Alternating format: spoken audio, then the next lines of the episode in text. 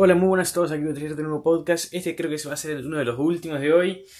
Siempre vengo diciendo eso, pero bueno, vamos. Estrella venosa de escarpa.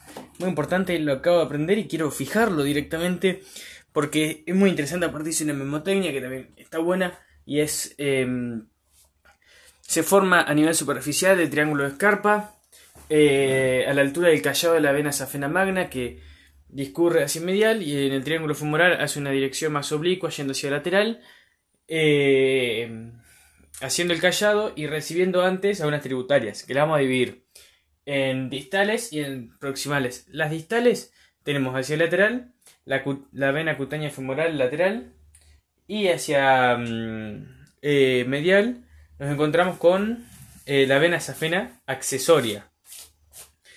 Y las proximales están hacia superior y nos encontramos de lateral a medial la ilíaca circunfleja superficial, y yo la relaciono, porque la que está más cerca de la espina ilíaca es esa. Entonces, ilíaca circunfleja, espina ilíaca, em, cualquiera de la anterior superior o anterior inferior. Bueno, eh, después tenemos más hacia medial, nos encontramos con la eh, vena epigástrica superficial.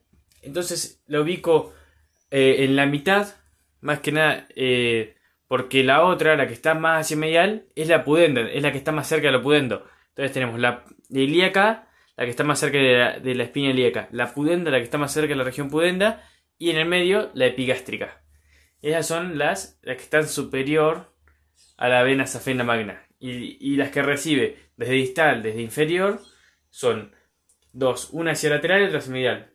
Hacia lateral, la cutánea femoral lateral, y hacia medial, la la vena safena accesoria. Eso es todo por estrella venosa de escarpa. También vale aclarar que están los nodos linfáticos en los que se drenan también eh, la epigástrica superficial y demás. Eh, pero bueno, por estrella venosa de venas es eso.